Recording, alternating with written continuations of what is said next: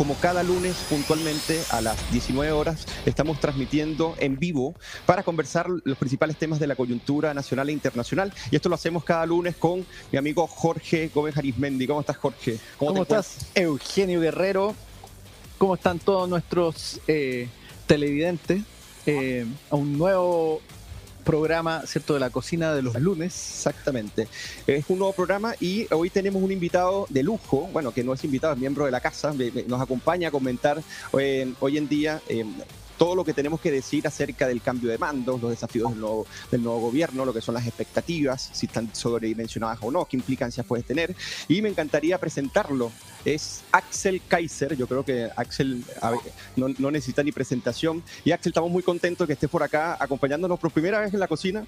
Te tomé la palabra, me comentaste que nos juntábamos en marzo para poder conversar en la cocina, así que aquí estamos, te lo, te lo agradecemos. Queremos saber cómo estás. Estás en Miami en este momento, ¿no? Hola Axel, bienvenido.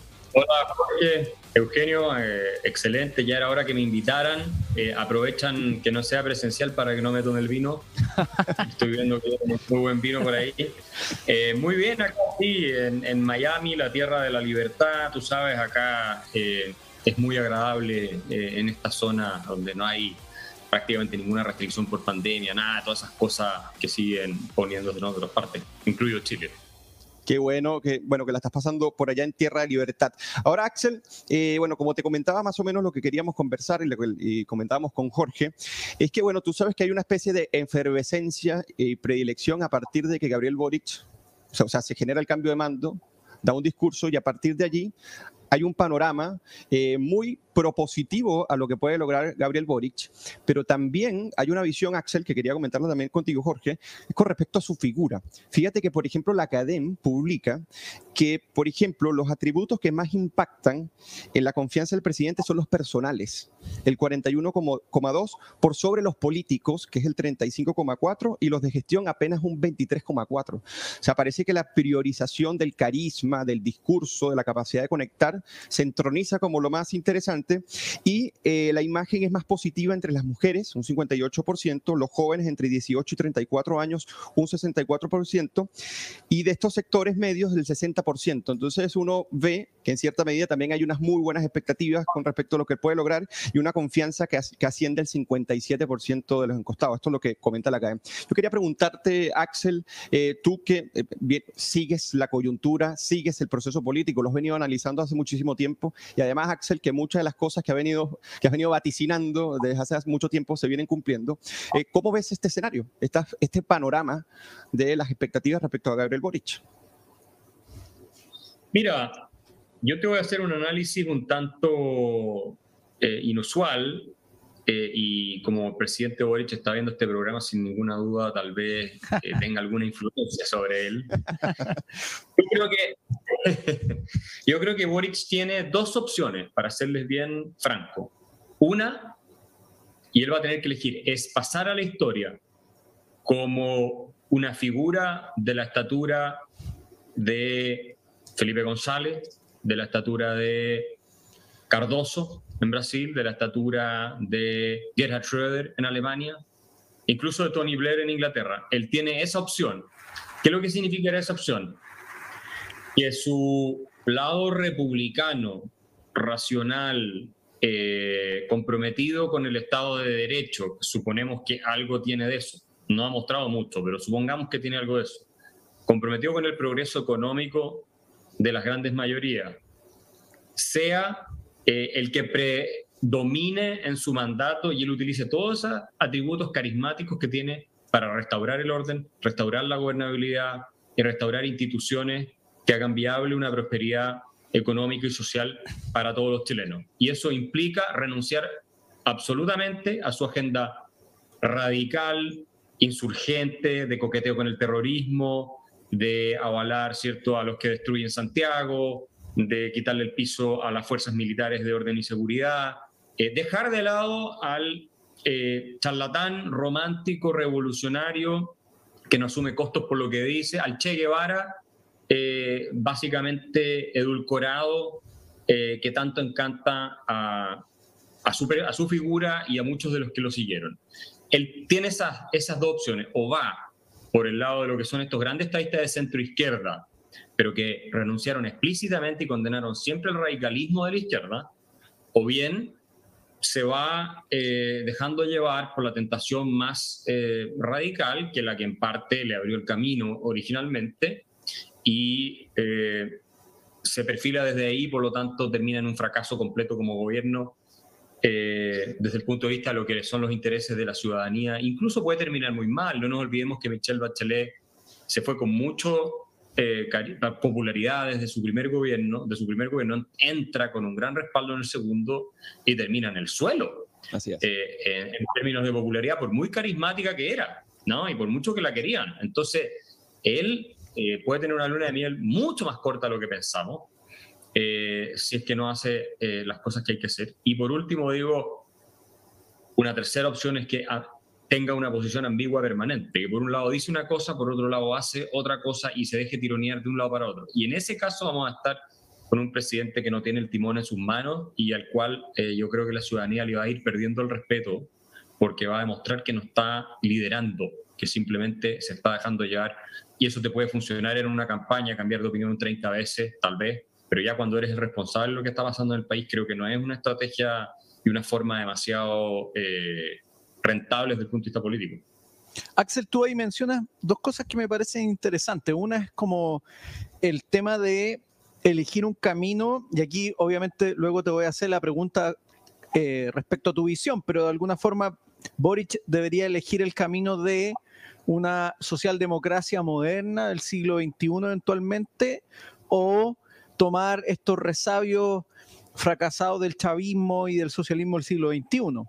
Y por otro lado mencionas el tema de la insuficiencia del, del carisma. En el fondo, eh, es, claro que el carisma hoy día está siendo un elemento que está utilizando el presidente Boric y que probablemente la coalición está tratando de potenciar, en contraste a lo que eventualmente sabemos que no tenía eh, Sebastián Piñera, ¿cierto? Carecía del, carisma.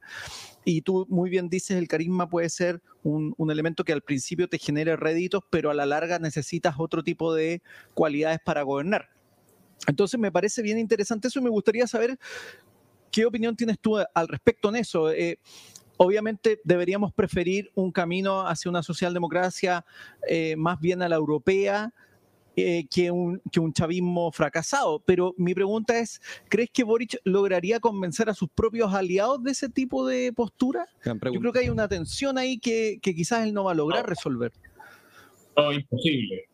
No, imposible. Y por eso creo que es, entre otras razones, muy improbable que él eh, prefiera seguir con una posición más socialdemócrata, moderna, como dices tú, eh, que creo que le generaría muchas eh, complicaciones con su propia coalición de gobierno y con parte de sus bases.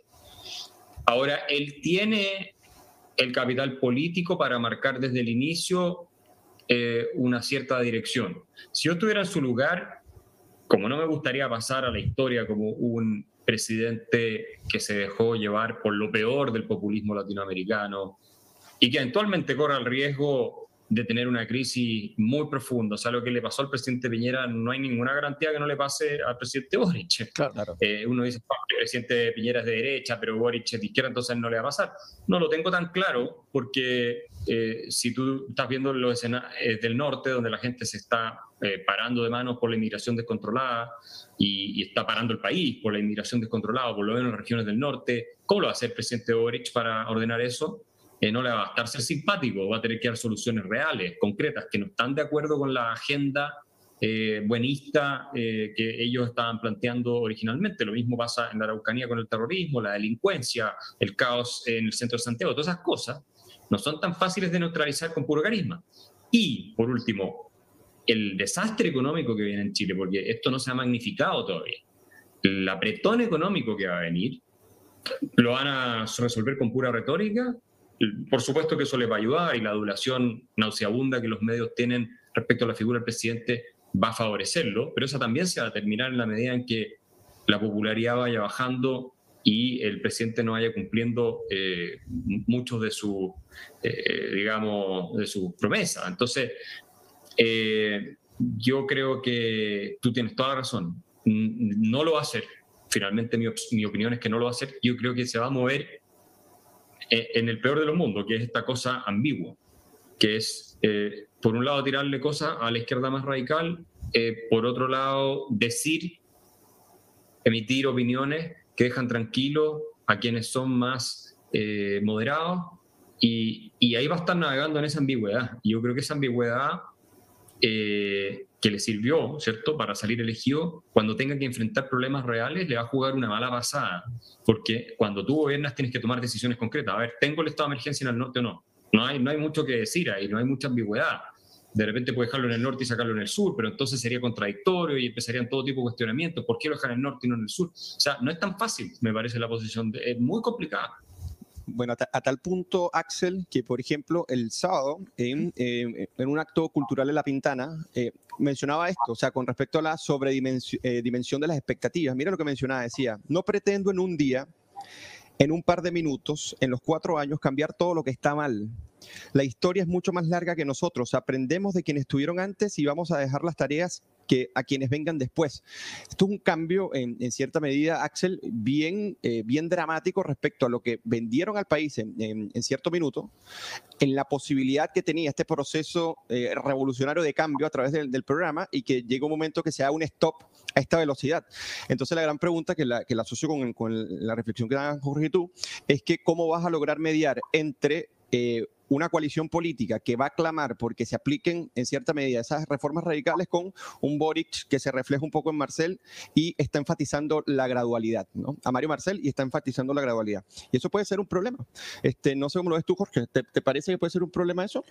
Eh, a mí me parece que claro, y, de hecho a propósito de la última columna que tú, que tú escribiste, Axel, eh, me parece que dentro de la coalición gobernante existen digámoslo así, dos almas. Una que eventualmente es muy débil, pero que tiene una perspectiva, llamémoslo así, tecnocrática, que eventualmente opera o busca operar bajo la aplicación de la evidencia en la política pública. Y por otro lado, una que se ha hecho muy notoria en los últimos días, en la última semana, es una postura que de alguna forma a mi, a, mi parecer es más bien anti-ilustrada, eh, que plantea una postura más bien reaccionaria. Esto es interesante porque ya en, un programa anterior habíamos recomendado el libro de, de, Félix Ovejero, La deriva reaccionaria a la izquierda, donde de alguna forma se aborda esta problemática de una izquierda que más bien es contraria a los principios de la ilustración, a la aplicación de la racionalidad en la toma de decisiones y que apunta a perspectivas que en términos estrictos han sido un fracaso en, muchos aspectos y, yo creo que esas dos almas están en pugna internamente y yo creo que ahí el presidente Boric eh, está en esta ambigüedad, yo creo que está atrapado, ¿cierto?, en, este, en esta imagen de un presidente que rescata los valores de la República, pero que por otro tiene que responder a estas reclamaciones identitarias. El mismo presidente dijo, este no es una reclamación identitaria, pero sin embargo ahí están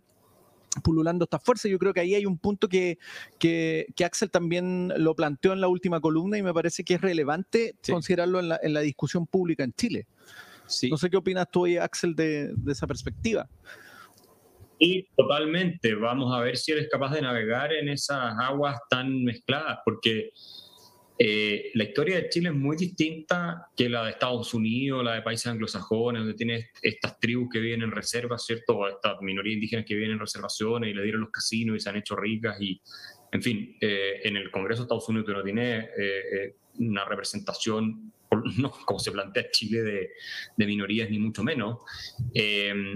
pero el presidente Boric juega con eso, ¿cierto? Juega con izquierda oscurantista, como, como la llamo yo, como la llamaba Roger Scruton en realidad, eh, no la llamaba él, pero él hablaba del oscurantismo y obviamente viene de esta izquierda tribalista, antilustrada, que niega la racionalidad como eh, el camino para resolver los problemas de la vida en común. Eh, entonces, claro, tú vas en el fondo una reacción contra la civilización occidental, que es de donde vienen todas las instituciones de nuestra república y del Estado moderno, ¿cierto? Y, y, eso es algo que él va a tener que, que contener. Ahora estos grupos son tan radicales que si eh, él no les da muchas veces cosas que esperan más allá de un gesto simbólico, me parece que se le van a ir encima. Ahora, él tiene otros problemas más graves todavía, que es la gran mayoría del país. O sea, recordemos que eh, Michelle Bachelet, quiero volver a, a este ejemplo, usted corríjame si me equivoco, Michelle Bachelet en su primer gobierno que fue un gobierno súper de concertación, razonable, en fin. Salió ella con bastante popularidad y era como candidata puesta para la elección, digamos, que vino eh, después de que salió del gobierno. Eh, pero ella no, no enfrentó problemas económicos graves. Sí, tuvo la crisis del 2008, pero gastaron mucho dinero, la recuperación fue muy rápida, los bancos centrales del mundo inyectaron mucha liquidez y por lo tanto el cobre se disparó y, en consecuencia el país tenía reservas, salimos adelante rápido.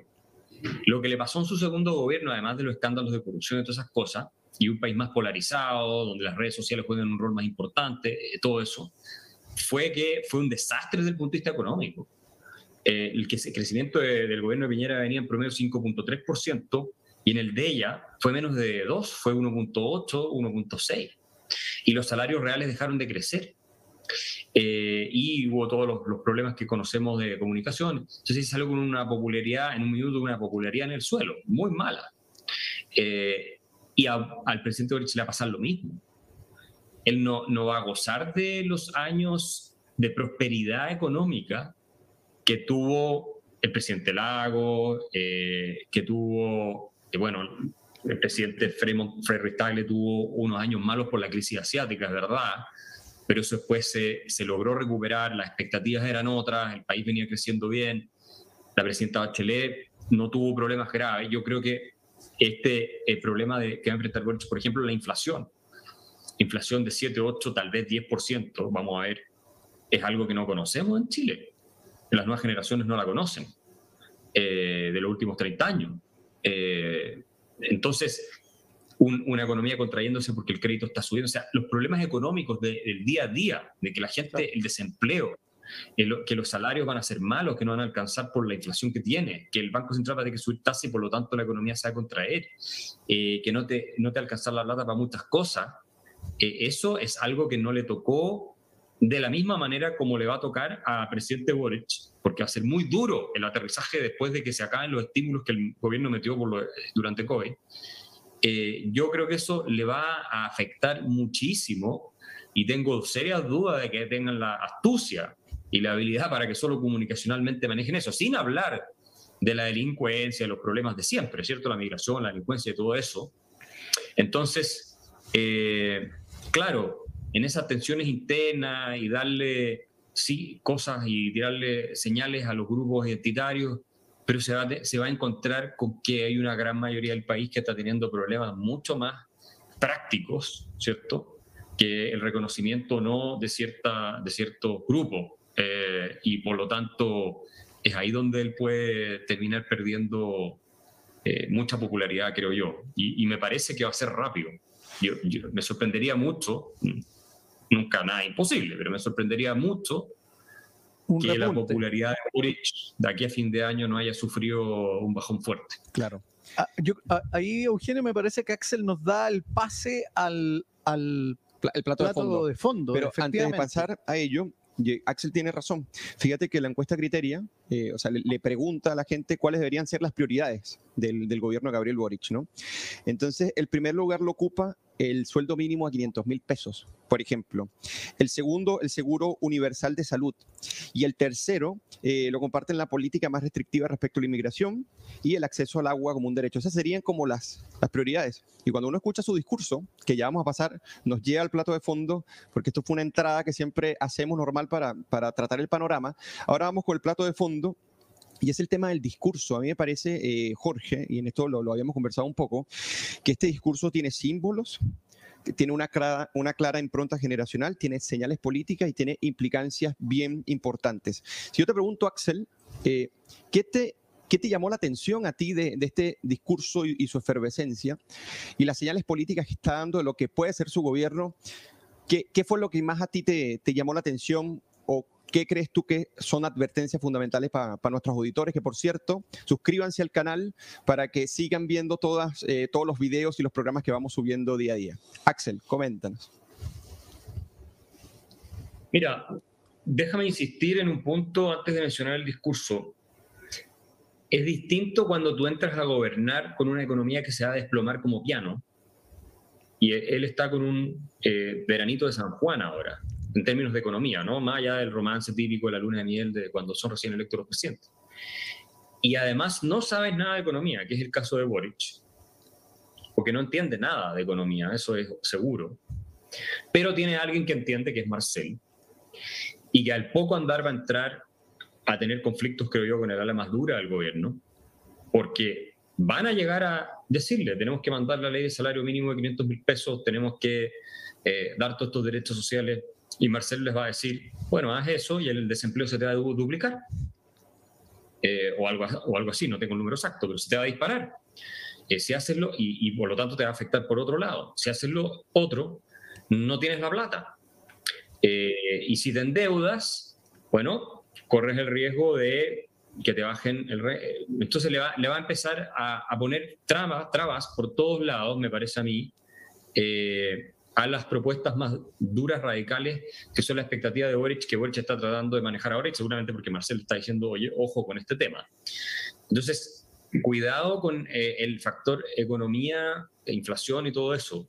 Yo creo que lo puse en un tweet, así como Boric prometió que él iba a enterrar el neoliberalismo cuando dijo que Chile iba a ser la tumba del neoliberalismo, puede ser que el neoliberalismo lo termine enterrando a él, porque eh, las expectativas que están generadas del gobierno y de lo que va a satisfacer en términos de calidad de vida son muy altas y no sacas nada con tener un salario mínimo de 500 mil pesos cuando eres un desempleado, no te sirve. Ahora, respecto al discurso,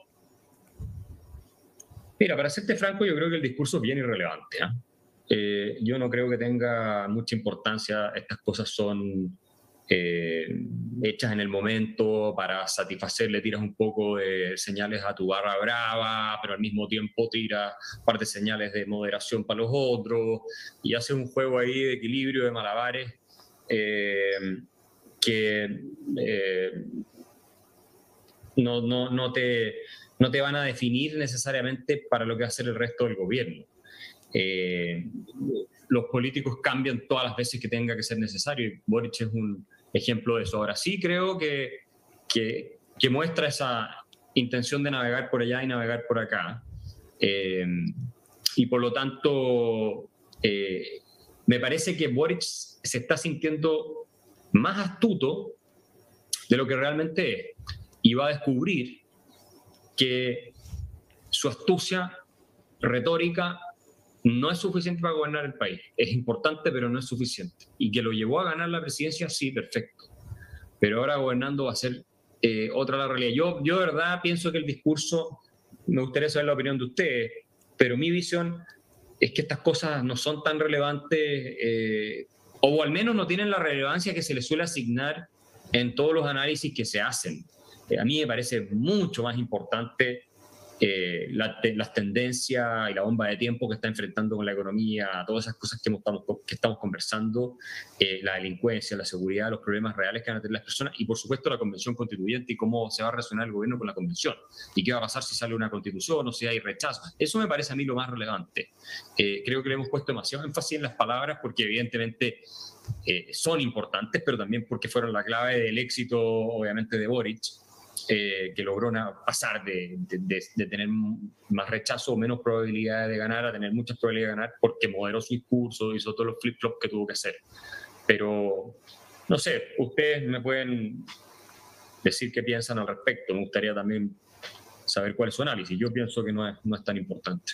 No, a mí, a mí me parece que en el tema, por ejemplo, lo que tú describías de la situación económica, lo que probablemente se está tratando de hacer es eh, mediante el discurso, obviamente, y, ciertas señales, es bajar el nivel de expectativa, de alguna forma el dar la idea de que todo el proceso es lento. Yo presumo que ahí, por ejemplo, el tema del sueldo mínimo se va a plantear como un tema que no es llegar y, e, y, implementarlo, sino que es un proceso lento. Camila Vallejo ya como vocera en algún momento esbozó la idea de que la ciudadanía debería entender que se está ante procesos que son largos, de largo alcance, e incluso se ha esbozado ya la idea del sacrificio eh, frente a esta situación. Es decir, que bueno, hay una situación económica, yo creo que al gobierno le llega casi digámoslo así, suena extraño, pero caído el cielo la situación en Ucrania porque de alguna forma ya se esboza la idea de que eso va a afectar la economía chilena y por lo tanto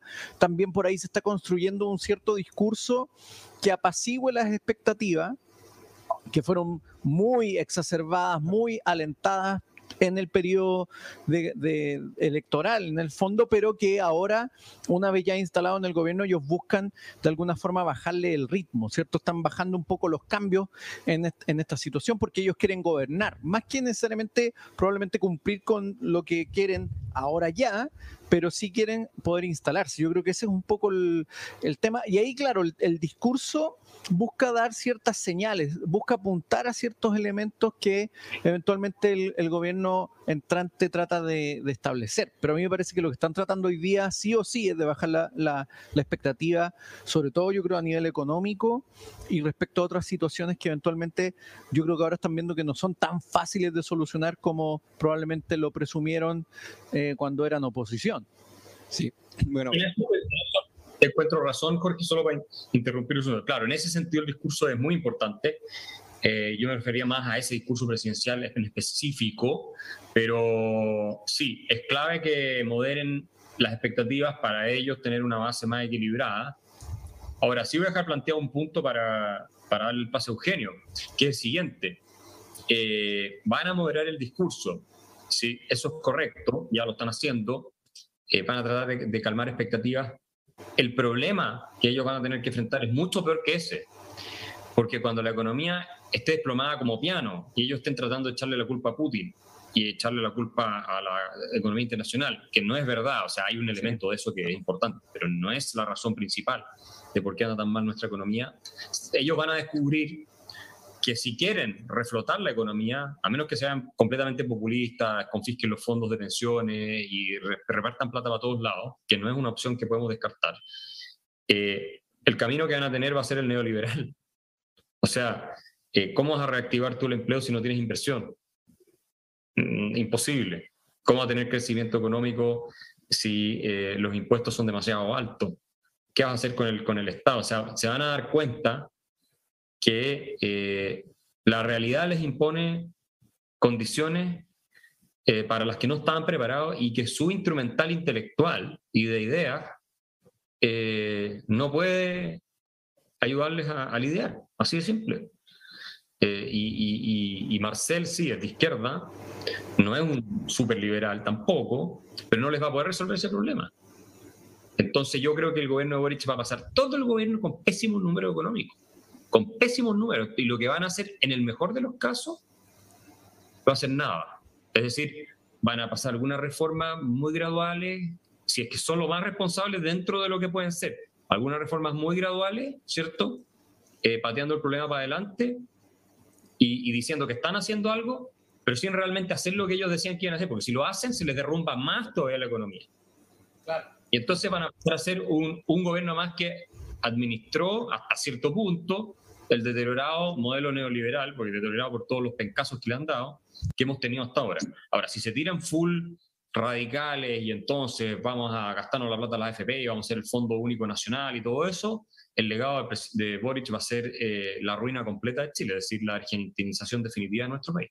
Mira, yo te comentaba lo, del discurso, porque a mí me parece que él la confianza que agarraba en sí mismo y, al ser el presidente, lo llevó desde esa forma de quererlo moderar a enfocarlo por lo menos en estas palabras, como por ejemplo, o sea, básicamente el pueblo que en cierta medida él describe como, ese como lo que él va a representar es un pueblo victimizado por los saqueos, por las violaciones a los derechos humanos, lo que llama y saqueo, el endeudamiento, la discriminación de las minorías. O sea, básicamente él plantea una especie de película de un pueblo victimizado por, una, eh, por opresores, básicamente, en donde los avances han sido cosméticos.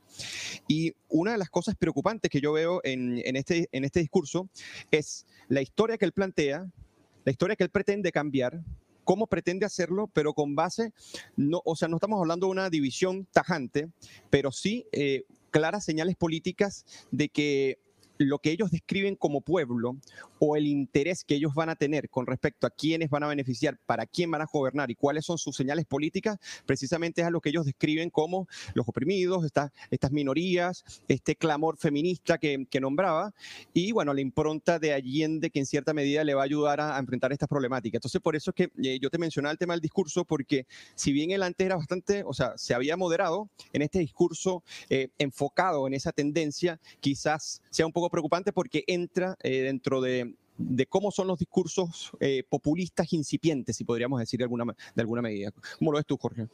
Sí, un poco, un poco quería tomar lo que, lo que decía Axel, porque me parece que hay un punto clave en eso, que es que, eh, y un poco lo que dices tú también, Eugenio, que es que de alguna forma acá se va configurando un discurso que busca de manera previa, en el fondo, poner el parche ante la haría.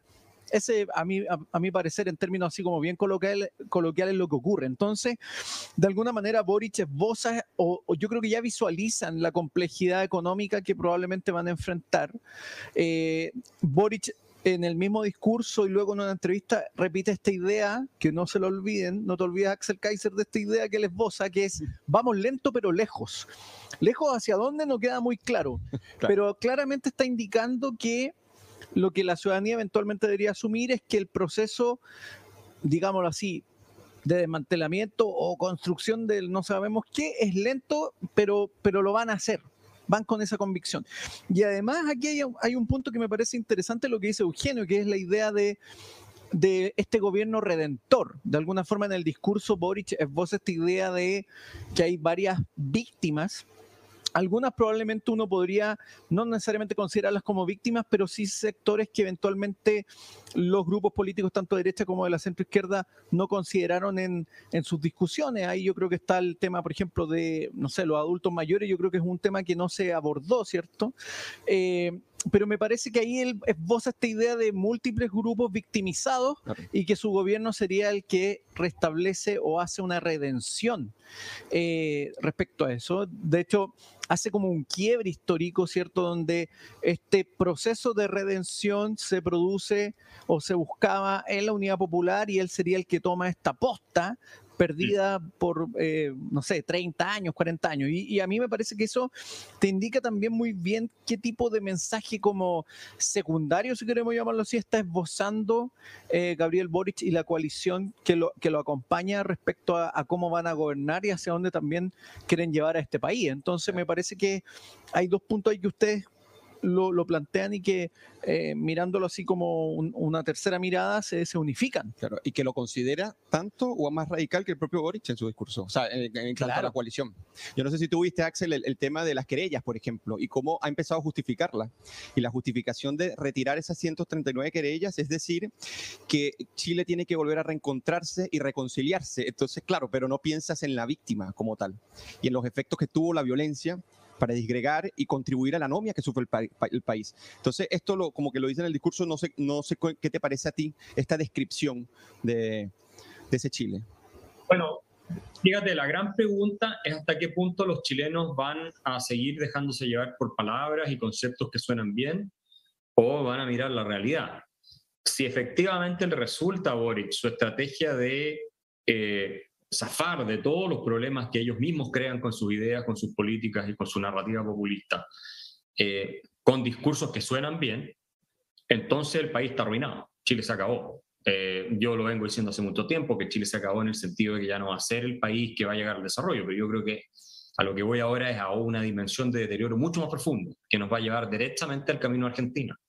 Porque eso quiere decir que Boric va a poder gobernar con una alta popularidad, aun cuando la gente la esté pasando mal y esté destruyendo las mismas instituciones que permiten que la gente esté mejor.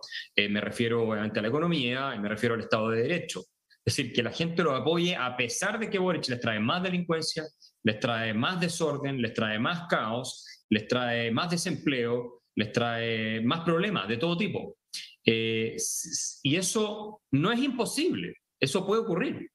Eh, y, cuando la gente se convence profundamente de un diagnóstico, de una ideología, eh, o un conjunto de ideas que la hacen sentir bien, y sabemos que la irracionalidad prima en las democracias, esto lo enseña Jason Brennan muy bien, lo muestra en su último libro, Against Democracy. Bueno, si eso le resulta, entonces eh, yo creo que estamos liquidados, o sea, van a, van a haber ganado una batalla por la comunicación de ideas que va a terminar casi que como en el peronismo en Argentina que hundió al país durante un siglo, ¿no? Eh, eh, o por lo menos en el gobierno de él de seguro y, tal vez en el que siga. Eh, ahora, no creo que eso sea lo más probable, no es imposible, no creo que lo más probable. Yo creo que finalmente No hay que olvidar que José Antonio Cast, que no era el mejor de los candidatos por varias razones, sacó un 45%, 44% de los votos, y esos votos son bastante eh, representativos de casi la mitad de Chile. Eh, por Boric votaron muchos también rechazando la figura de, de Cast. Eh, mucha gente no fue a votar tampoco, que es más bien apolítica y que uno podría pensar que tampoco eran los famosos, los, enamorados de Boric y de su discurso. Habría que ver cómo vibran ellos, pero me da la impresión que son más prácticos, más del día a día. Eh, y en consecuencia, si no se cumple esto de que con la pura narrativa eh, van calmando las cosas, eh, yo esperaría que en un año más o tal vez un poquito más la popularidad de Boric esté colapsando. Y, y, y, porque no va a poder arreglar ni uno solo de los problemas que dijo que iba a arreglar no solo no va a arreglar ninguno, los va a empeorar, inevitablemente. Y hay una inercia que viene que los va a empeorar, aunque no hubiera asumido él. Pero como además él no va a tomar las medidas, su gobierno, para mejorarlos, sino que van a tomar medidas seguramente en la dirección contraria, como seguir subiendo impuestos, los va a empeorar aún más. Ahora, él podría, en una situación milagrosa, ¿cierto?, aprovechar todo su capital político eh, salir de esa ambigüedad, de ese ser y no ser hamletiano que lo caracteriza, eh, y asumir un liderazgo, decir, bueno, eh, un discurso para el otro lado, es decir, eh, bueno, no hay nada más de izquierda que preocuparse por los pobres y los pobres necesitan empleo y entonces como necesitan empleo o la clase media necesita empleo, ahora vamos a, qué sé yo, bajar los impuestos a, las empresas, no va a pasar, es imposible, pero vamos a bajar los impuestos a las empresas eh, por un tiempo y después los vamos a volver a subir, pero por este tiempo que tenemos una crisis económica los vamos a bajar, después lo vamos a volver a subir cuando puedan contribuir, no sé, algún tipo de discurso que le, eh, que le resulte eh, viable para llevar las cosas por un camino ya reformador como el que tuvo, insisto, como el que tuvo el mismo Ricardo Lago, menos que en su minuto fue el gran privatizador y todo. Ahora, yo creo que esto que estoy diciendo es imposible, no va a pasar, cero posibilidad pero eh, dentro de las alternativas que hay en, el universo, esta eh, no sería una tan mala, sobre todo si se apoya, apoya en Marcel, porque es evidente que la gradualidad hacia donde quieren llevar el país, y aquí quiero recordar a Gerald Cohen, al filósofo marxista, eh, que es muy influyente, yo creo, de manera indirecta en Boric, porque es muy influyente en Atria, Cohen. Y Atria al mismo tiempo fue muy influyente en Boric. Eh, y, yo pienso que esta idea de que el socialismo es un horizonte de sentido hacia el cual las cosas se tienen que mover y que cada espacio que tú ganas, aunque no tengas claro cuál es tu destino final y cómo lo vas a hacer, ni una de esas cosas, eh, es una conquista frente a la eh, cruel y inmoral, injusta lógica del mercado, eso es, como ustedes bien dicen, lo que los está moviendo a ellos y finalmente van a seguir acercando al país a, ese riesgo eh, estatista desbocado. Yo creo que eso es lo que va a ocurrir. La pregunta es a qué velocidad, y ahí es donde yo digo, no lo van a poder hacer muy rápido, y eso lo están admitiendo, pero no lo van a poder hacer muy rápido, y si además quieren resolver problemas gravísimos que se les van a venir, van a tener que renunciar a muchas de sus eh, ideas para aplicar otras. No sé si me explico, o sea, van a tener que aplicar otras ideas, como cuando la isca dice, bueno, no sabemos si lo de la Araucanía está escrito en piedra o no está escrito en piedra. No sé si ya eh, han retirado el estado de emergencia, no, porque, porque eh, todavía, todavía sigue. Tienen que ver si lo renuevan o no. No sé si han dicho una respuesta definitiva a eso, pero... No lo van a renovar. Pero van a tener... ¿No lo van a renovar? No, o sea, Boric dijo eh, esta mañana en una entrevista radial que no iban a renovarlo, pero no iban a sacarlo, o sea, iban a esperar que se terminara el estado de emergencia y a partir de ahí ellos van a buscar una solución con base al diálogo.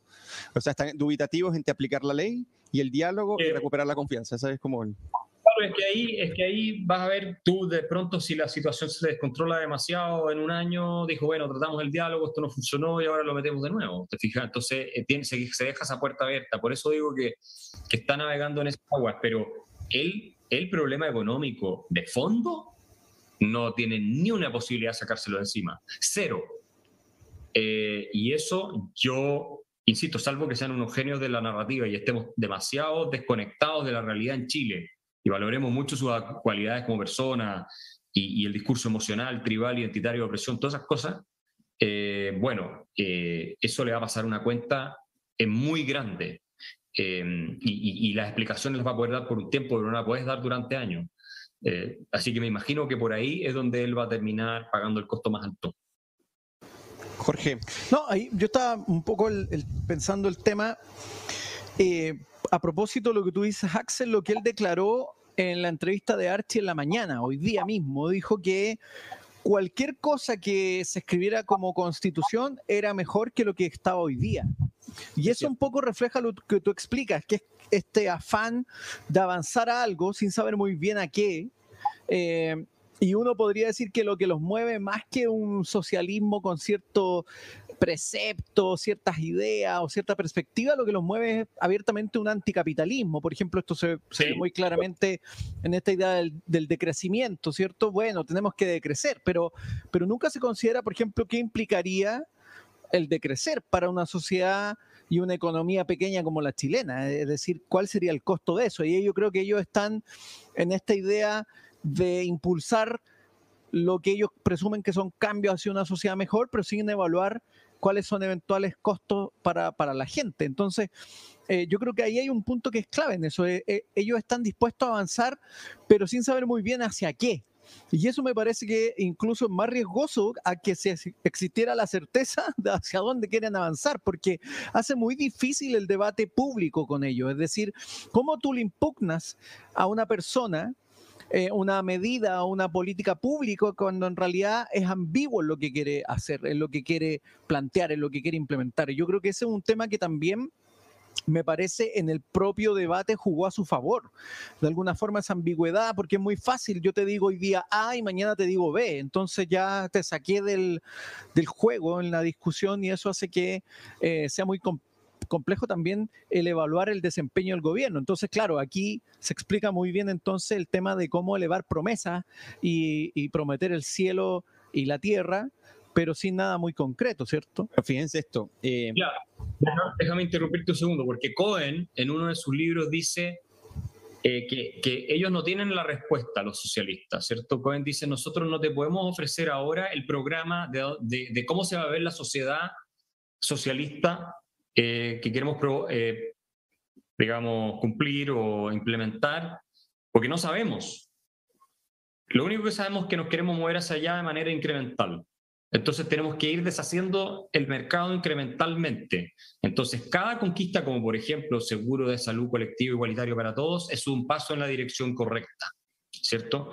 Eh, y, por lo tanto, eh, lo que tú dices es, efectivo, Jorge, y lo plantea en un problema que no, tiene, eh, que no tiene solución, porque lo que los mueve es el utopismo, los mueve una cierta eh, idea vaga de un lugar que existe en algún momento histórico, que va a ser esta sociedad de la hermandad, de la comunidad de la igualdad, que son los conceptos de los que el mismo Cohen habla, y, yo creo que intuitivamente Boric los abraza, no creo que Boric haya leído a, Cohen, pero sí los abraza, ¿cierto? Como esta cosa de, la fraternidad, que finalmente el socialismo es comunidad y tener una experiencia común con los otros, porque si tú tienes mucho más que otro, entonces no puedes tener la misma experiencia y por lo tanto no puedes vivir en una comunidad real, con solidaridad, todas esas cosas. Eh, y pienso que tú tienes toda la razón, pero al mismo tiempo eh, de ser esa la fortaleza narrativa de lo que ellos plantean, ese utopismo, ¿ah? ese lugar que no está en ninguna parte, más que en el futuro como programa, es su mayor desventaja y el mayor obstáculo. Porque cuando gobiernas, lo normal es que la gente espere respuestas concretas a sus problemas y que tú soluciones problemas. Cuando eres candidato es otra cosa. Incluso los populistas más descarados, Eugenio nos puede hablar, Chávez, claro.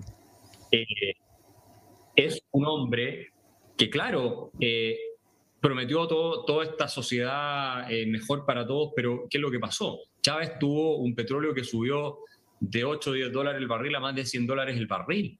Entonces, claro, tiró una cantidad de dinero que le permitió a él hacerse sentir a la gente que en la práctica estaba mejor. Pero Boric no va a tener eso, a menos que confisque los fondos de pensiones y endeude el país hasta casi quebrarlo. No va a tener eso. Y con todo y eso no, no, no lo lograría. Ni siquiera con el litio, ni, siquiera si tuvieran estatizado el litio y el cobre tampoco. con el, con el, ni siquiera, no le da. Con la cantidad de dinero. Entonces, entonces, ¿cómo financia? ¿Qué le habría pasado a Chávez, Eugenio, si el petróleo no le subía? Chávez incluso estuvo pensando introducir en algún minuto en Chile el sistema de pensiones chileno.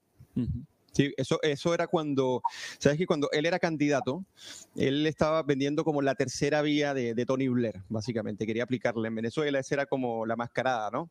Y bueno, le, decía a Jaime Bailey que él no se iba a meter con la propiedad privada y todo todos estos asuntos, pero claro, cuando llega y eh, cuando apenas llegando el, el, precio del petróleo se multiplica por 5 y luego van pasando los años y sube hasta 120, te da tanta plata para financiar el delirio que quieras que, ni siquiera con los fondos de pensiones eh, expropiados ni endeudando al país podrías llegar a poder cubrir más de 850 mil millones de dólares, que más o menos se calculan que fue, el, eh, fue su periodo. Es mucho, es mucho dinero. Y además de esos 850 mil millones, casi 400 mil millones fueron aprobados por fondos eh, parafiscales y, y, se lo robaron básicamente. Entonces, es un tema que, que, no es aplicable en la realidad cuando tú no tienes esa cantidad de dinero. Lo que te quería comentar, Axel, y punto importante que tocó Jorge, es la relación entre Boric y la Convención Constitucional. Y me llama la atención lo que comentaba Jorge, el tema de, ser dubitativo. Es difícil que te encasillen en algo si tienes varios discursos. O sea, ¿cómo, te encasillo? Y fíjense esto, y esto ha sido en un plazo de cuatro días. Él dice en el discurso, tenemos un programa que supone transformaciones profundas, el proceso constituyente siempre ha sido parte de nuestro programa. Pero luego dice, eh, lo, que, lo que comentabas tú, cualquier resultado va a ser mejor que una constitución escrita por cuatro generales, o sea, lo que salga. Pero a su vez dice que, que sea la constitución de muchos y no pocos, entonces, cuando tú dices, bueno, pero por un lado dice que salga lo que sea y tú estás viendo que sale una, una constitución partisana, entonces no se condice de que eh, no importa lo que salga, con tal de que salga de la Convención Constitucional. Entonces tienes una persona que está dividida, como dice Jorge, entre dos almas, entre su coalición y lo que él piensa que debería ser el proceso y lo inmanejable que va a ser para él mismo, porque también lo dice, esa constitución no la voy a aplicar yo, posiblemente la, apliquen personas que están más adelante. Pero ahora mi, mi, intuición, Axel, es que una de las cosas, el locus de control externo, o sea, echarle la culpa a los demás, siempre le ha resultado a los populistas, por lo menos en el corto plazo. Eso pasó con Perón, eso pasó con Chávez eso pasó con todos. Decir, bueno, no he logrado hacer el proceso de reformas porque esta institucionalidad no me permite, está oligarquizada, todo lo que tú quieras, y llegó un momento que impide. Entonces la nueva constitución sería como la, eh, la solución. Y luego que la constitución no resuelva los problemas, siempre van a haber culpables. Yo, yo coincido contigo, es difícil mantener eh, el discurso frente a la realidad eh, cuando tú no tienes para financiar un delirio como en lo que ellos quieren financiar. Porque el programa económico apunta a eso. Sí, ahora hay otro, hay otro punto además que hay que comentar. El tema de la convención constituyente, la opción del rechazo está creciendo. Yo no creo que sea lo más probable, pero podría llegar a ocurrir. Eh, y si ocurre, por los delirios que se están discutiendo y, acordando la convención, y ya vemos que mucha gente centroizquierda está diciendo que no va a votar a favor, o que está en proceso de reflexión, o que está dudando, yo creo que el, gobierno de Boric eh, va a sufrir un, golpe letal desde el punto de vista de su credibilidad política hacia adelante y de, su viabilidad como proyecto, porque obviamente, siendo los que promovieron todo el cambio constitucional, ¿cierto? por eso yo creo que están muertos de susto, porque yo no creo que tengan control real sobre lo que está pasando dentro de la convención. Eh, yo me imagino que deben tener alguna preocupación ¿De qué pasa si salen ideas demasiado locas de la convención? Se aprueba una constitución mala cuya implementación va a generar todo tipo de problemas, ni hablar de, en pleno una crisis económica, además crear una constitución que puede ser nefasta desde el punto de vista de la estabilidad del país y de las inversiones y todo. Yo creo que sí, ellos debieran, no sé si lo están, eh, estar muy preocupados eh, sobre los dos escenarios, tanto si se rechaza como si se aprueba. Y yo creo que lo que va a hacer Boric es lo de siempre es jugársela para que se apruebe, pero dando señales como que se tiene que aprobar algo razonable, pero jugándosela para que se apruebe, porque no puede jugársela para que se rechace. Y entonces va a estar eh, tratando de dejarse las dos puertas, si se, aprueba algo muy malo, eventualmente eh, buscar algún mecanismo para irlo corrigiendo, implementarlo parcialmente. o corregirlo una vez que esté el Congreso que tiene que aplicar las leyes para implementar las normas eh, y, influir él dentro de ese Congreso para que se arreglen algunas reformas. No sé, porque ahora estamos en un plano de incertidumbre completo. Ese es el problema en Chile. No sabemos si se va a aprobar, si se va a rechazar, si se aprueba, qué va a pasar. Eh, si va a haber una pugna con el Congreso establecido o no, si se van a entregar fácilmente todos los que ya tienen poder político a lo que designe, qué pasa con el Poder Judicial, se va a entregar también fácilmente, eh, eventualmente a que lo desmantelen, no sé. Todo eso eh, es una incertidumbre muy grande que yo creo que ni ellos tienen muy claro cómo navegarla. Y, y hay un riesgo que no es, no es alto, pero hay un riesgo, yo diría, muy bajo, de que en el peor de los mundos, en el peor de los escenarios, se combinen todos los factores y Boric ni siquiera termina el gobierno. Claro. Es, ese riesgo nunca existió desde el retorno a la democracia, a mi modo de ver, ni siquiera con Peñera. Yo nunca pensé que Peñera no iba a terminar el gobierno ni en el peor momento de la crisis eh, de octubre del 19. Eh, pero ahora, insisto, veo que una probabilidad bajísima, no creo que vaya a ocurrir, pero hay un mínimo riesgo ¿cierto? De que si se combinan todos los elementos en su peor, incluyendo un contexto internacional malísimo, puede ser una crisis financiera, vaya a saber uno, eh, Boric entre en un proceso de inestabilidad como no se lo imagina. Una constitución pésima, con conflictos entre poderes del Estado, con desestructuración, con ingobernabilidad, con crisis económica, con Imagínense. Axel, y con, un partido, y con un partido comunista que estaría dispuesto a desestabilizar si no se cumple el programa. Porque esa es otra cosa. Él en la, en la coalición tiene díscolos. Sí, claro. Entonces, claro, yo el escenario que planteo es algo muy poco probable y que ellos no están preocupados de eso porque seguramente si llega el momento se, se van a preocupar o ocupar de ese tema, pero eh, sí, desde el punto de vista analítico es importante tener presente, estas cosas ocurren cuando no se tiene cuidado y se juega con las instituciones de la manera eh, piromaníaca o pirómana con la que se ha jugado en Chile. Eh, y por eso creo yo que también, de nuevo, estamos enfrentando una situación que era inimaginable hace tiempo atrás, que era que ganara la alternativa de rechazo en el referéndum de salida, que también creo que no es lo más probable, no es seguro, pero sí está creciendo todos los días, la encuesta lo está mostrando. Eh, y, por lo tanto, vamos a volver eh, a una situación extraordinariamente diferente de la que tendríamos si, si gana la, alternativa a prueba, y el análisis va a cambiar. Ahora, yo pienso que Chile, eh, lo mejor que puede hacer es rechazar la, la constitución, o sea, eso sería reencauzar esta es la tesis de Sergio Muñoz, que yo, yo pienso igual, digamos, lo vengo diciendo hace tiempo, reencauzar todo el proceso hacia el Congreso elegido, formar las instituciones formales de la República, fortalecer de nuevo los partidos políticos que puedan deliberar eh, con buenas razones, con técnicos asesorándolos, y que de ahí se saque una constitución que se someta a un referéndum o algo así. Ah, tú, tú planteas que en el fondo, eventualmente, el, el, el triunfo del rechazo, tú dices que debería implicar un proceso en que la redacción de una nueva constitución pase a manos del Congreso y de gente más experta en el fondo. Eso es un poco lo que tú planteas, ¿o no? Sí, yo creo que si gana el rechazo, porque son demasiados los grupos afectados por las normas constitucionales y por distintas razones van y votan para rechazar la constitución, insisto, no creo que sea lo más probable, pero si ganara, tendríamos una oportunidad extraordinaria para reencauzar el proceso a las instituciones formales establecidas, o por lo menos para que la institución formalmente establecida cree otro proceso pero ordenado, sin la cuestión de los independientes, ni las cuotas, ni toda la locura eh, que hicieron con el sistema electoral para la convención. Eh, y, eh, y, sería una derrota gigantesca para todo el discurso de la izquierda, porque y eso es muy bueno para Chile. El discurso más refundacional y radical. Los chilenos dirían, no, a ver, está bien, una cosa es querer una nueva constitución. Y otra es hacer Chile de nuevo, claro cosa es que me desmonten el país los 200 años de historia que tienen. O sea, son dos cosas distintas. Yo, como libertario, como liberal clásico, eh, lo que quiero, ojalá, una constitución eh, con muchas normas que limiten el poder del Estado, eh, o un par de normas que limiten el poder del Estado, garanticen el derecho de propiedad sobre todo, y que el Estado no pueda hacer más del 10% del producto. Por supuesto que eso no va a pasar. pero analizándolo como lo menos malo para Chile, uno, nuestro desafío principal es reforzar los partidos políticos. Hemos visto que lo de los independientes es una catástrofe que nos puede costar la democracia, de hecho. Nos puede terminar costando la democracia este desastre con los, con los independientes, las cuotas, los pueblos originarios, que tampoco representan necesariamente la mayoría que dicen representar. Aparte le están dando en la, convención un estatus similar a movimientos sociales iguales a lo de los partidos políticos, que también yo creo que va a ser desastroso. Es que eso es el caos, eso es el caos. Entonces, ¿qué ocurre? Que lo que se tienen que dar cuenta con estas propuestas eh, absurdas es que puede desatar tal nivel de desorden que al final la única alternativa que, te queda para restaurar el orden es un sistema autoritario. Claro. Y eso desde el punto de vista de la, eh, economía institucional.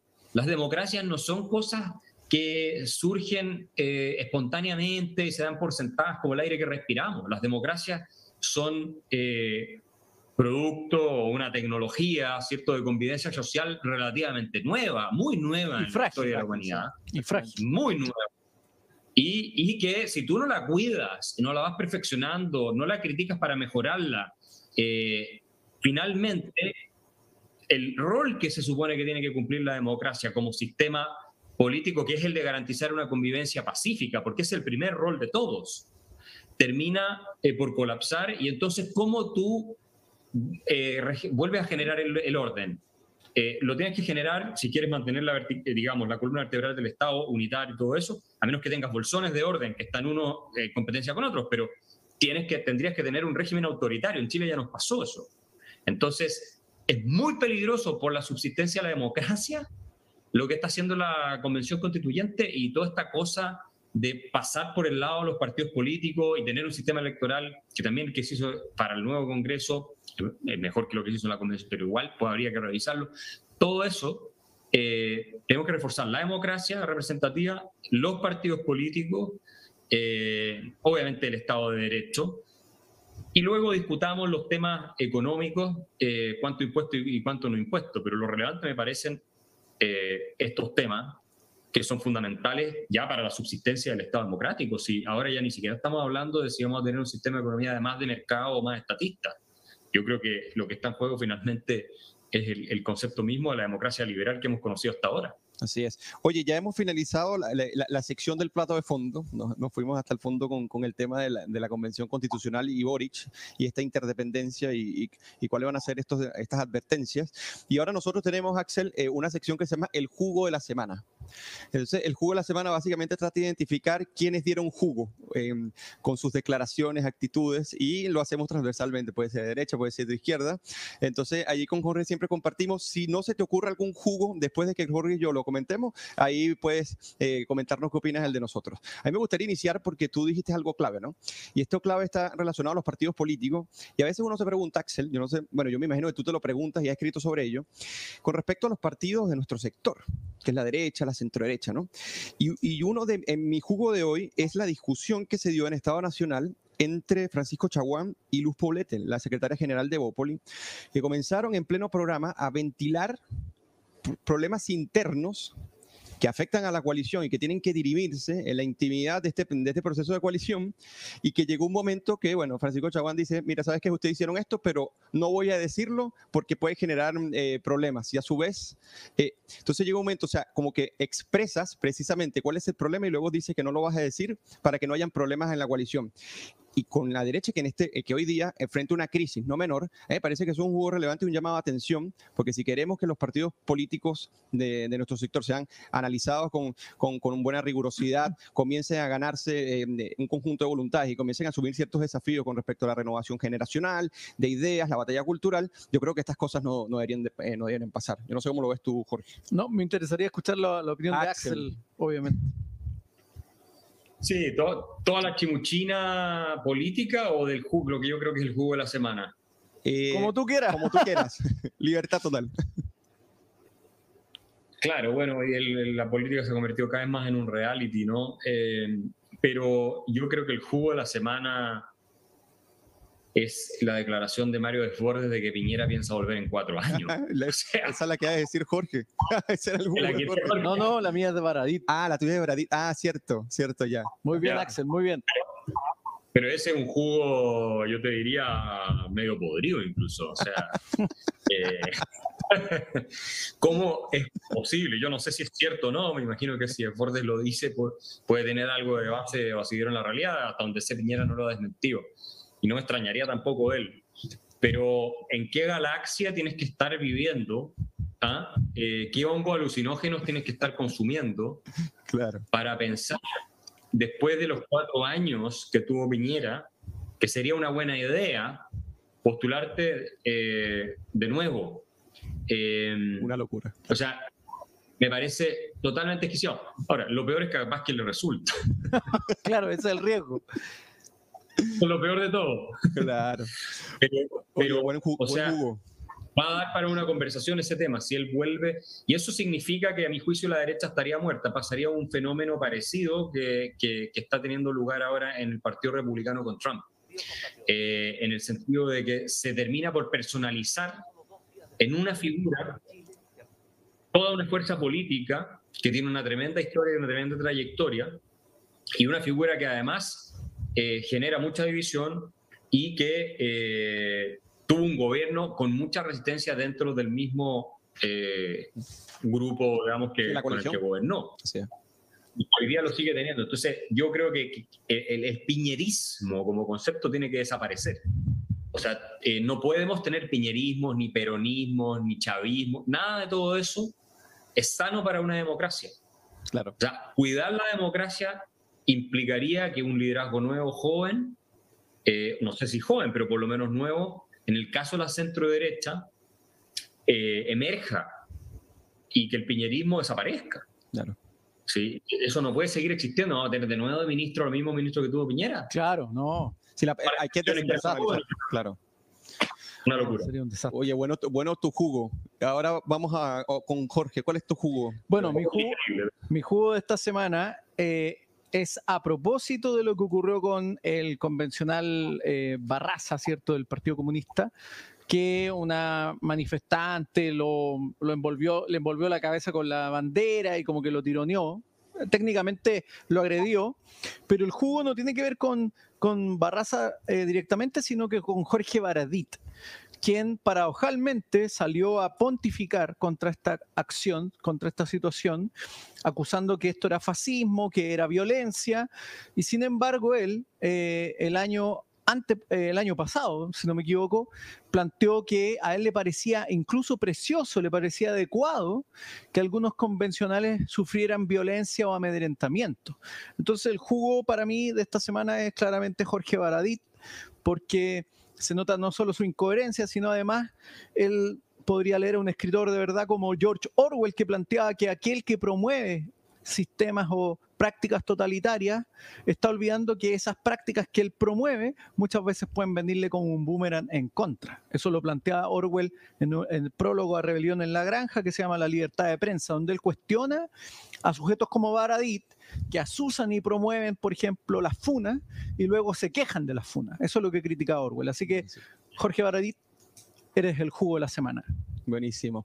Oye, y ya para finalizar el programa, Axel, eh, tenemos la parte que es más ñoña, un poco nerd, es donde nosotros recomendamos libros para que ayuden a nuestros auditores a ir entendiendo un poco, según nuestras perspectivas, y a nuestro juicio, qué autores podrían ser buenos, hacia dónde podrían apuntar para... Y quizás una cita que otra, ¿no? Entonces yo a mí me gustaría iniciar para que vayas pensándote algún libro eh, que yo sé que eh, no te falta con, respecto a las recomendaciones. ¿Puede recomendar uno de él? ¿O no? Eh, sí, sí, sí, claro. se fue, se fue. Decidió irse Axel. No, sí, volvió. Puedes recomendar uno tuyo también. Y a mí me gustaría iniciar recomendando Populismos de Fernando Vallespín y Marián Bascuñán. Este libro es muy interesante porque quizás estemos en un momento un populista bien delicado, bien delicado y cómo se están articulando los discursos. Y a mí me gustaría citar lo que se dice en la página 76. Y esto quiero conectarlo muy bien con el discurso de Boric. ¿Qué dice eh, Vallespín y Bascuñán? Dice, lo clásico de la democracia representativa liberal es que los actores políticos se dirigen a, la ciudadanía en abstracto o a sus electores particulares, pero no a un ente llamado pueblo o la verdadera gente, ya que hemos visto que todos los populistas caen siempre en el vicio de la sinéctoque, el tomar la parte por el todo, solo que aquí se hace con pretensiones de excluir a las otras partes en nombre del ente que supuestamente representan. Le recomiendo este libro, es un libro extraordinario, eh, con una actualidad increíble increíble. Así que, cuando, así que lo, coméntenlo en algún momento que, que, se lo lean. Axel Kaiser, ¿qué libro nos vas a recomendar a nuestros auditores? Bueno, además del economista callejero, una obra maestra que todos debieran leer. ya lo recomendamos, ¿viste? Acá lo recomendamos. Ahí está, ahí está. Especialmente el presidente Boric creo que le sería muy útil. No, pero el, libro que quiero recomendar eh, eh, fuera, porque no es, no es eh, muy elegante recomendarse a sí mismo nada más, es este de Jason Brennan, que se llama Why is it okay to wanna be rich? Que es eh, ¿por qué está bien querer ser rico? Eh, nosotros tenemos pensado publicar la edición en español con la FPP, así que los que eh, tengan paciencia esperen. es un libro buenísimo que con antecedentes, con datos, con estudios, es muy simple de entender, explica todos los mitos falsos que hay sobre los ricos, sobre el dinero, sobre acumular riqueza, eh, refuta uno por uno. Y por lo tanto es un libro eh, crucial, no solamente en Chile, en todas partes, pero especialmente en nuestro país, de cara a todos estos discursos que se han venido instalando de mano del presidente Boric y muchas otras personas que han demonizado permanentemente la creación de riqueza, el lucro y todas esas cosas, ¿no? Así que este libro de Jason Brennan una joya. ¿Es el último, Axel? Es el último. ¿Es el último libro de él? Sí, ah, bueno. Sí, bueno, eh, Jason Brennan saca tantos libros que es difícil saber si es el último, pero uno de los más recientes. Tengo otro de, que sacó de filosofía política muy corto, que, publicó el Keito, eh, pero este es de Routledge y, y, es uno de los últimos, si no es el último, sí. Genial. Gracias, Axel. Y ahora, George, ¿qué vas a recomendar? Yo voy a recomendar dos libros a propósito de lo que estábamos hablando del nuevo gobierno y también esta sensación de santidad que se ve en los medios, ¿cierto? Donde el presidente toca la cabeza a un niño y, lo bendice, parece que al futuro. Son dos libros. Uno es eh, Historia Mundial de la Megalomanía de Pedro Aguirre, es un profesor mexicano, ¿cierto? Donde él explica y aborda a lo largo de la historia y, tomando distintos casos, eh, situaciones de megalomanía. Él hace un análisis sobre el tema no solo como de la teoría política, sino también qué elementos de la personalidad inciden y cómo las, también las sociedades se someten a los megalómanos. Así que es un libro muy interesante. Eh, aborda varios casos, obviamente ahí eh, que, son muy notorios, ¿cierto? La historia, Mao, Stalin, Hitler y otros más, y van obviamente abordando estos, estos casos de megalomanía y cómo se producen y cómo las sociedades se disponen a eso. Me parece que eso es lo interesante de la tesis. Y el otro libro es un libro eh, de otro mexicano, que es Enrique Krause, que se llama El poder y el delirio, que es un libro que habla sobre todo el proceso que se produce. Eh, Una biografía política de Chávez. En Venezuela, claro, en torno a Chávez y cómo se va construyendo en el fondo esta figura de poder y también cómo en eso hay un proceso de, digámoslo así, de generación de la política y del ejercicio del poder en torno a esta figura. Eh, incluso aquí es muy interesante porque Krause de alguna forma muestra cómo Chávez en el fondo va adoptando distintas posturas ideológicas en función de la necesidad y del contexto, en función de su propia eh, persona. Entonces eso es interesante porque también aquí hay que tener ojo en cómo se van conformando estas figuras que son veneradas como redentores, como transformadores de la sociedad y finalmente terminan siendo muchas veces un simple engaño en la mayoría de los casos, por decirlo así. Claro, sí, el personalismo y el caudillismo en la, política. Axel, hemos llegado lamentablemente al final. El programa estuvo muy, muy entretenido. Nosotros queremos agradecerte mucho el haber participado. Esperamos seguir contando contigo en participaciones eh, futuras. Esto es como una mesa donde conversamos. Esperamos tenerte incluso en, algún momento acá eh, presencial. En vivo y en para, directo. Para que te tomes una copa de vino con, nosotros. No le voy a dejar el vino solo a ustedes. no, no puede ser. No, la próxima Axel tiene que ser acá en presencial, ¿cierto? Así que te esperamos, avísanos cuando estés acá y te obviamente te vamos a invitar de forma inmediata. Te agradecemos el, la conversación, creo que fue muy interesante, yo creo que la gente también lo valoró. Te envío un abrazo grande a la distancia y esperamos tenerte pronto también acá acompañándonos en, en el programa La Cocina. No, gracias a ustedes, excelente, muy entretenido. Eh, siempre se aprende mucho con ustedes. Les mando un gran abrazo y, y, ya nos veremos pronto por allá. Seguro que sí, Axel. Muchas gracias. Un fuerte abrazo. Chao, Axel. Cuídate. Nos vemos pronto. Hasta luego. Hasta luego.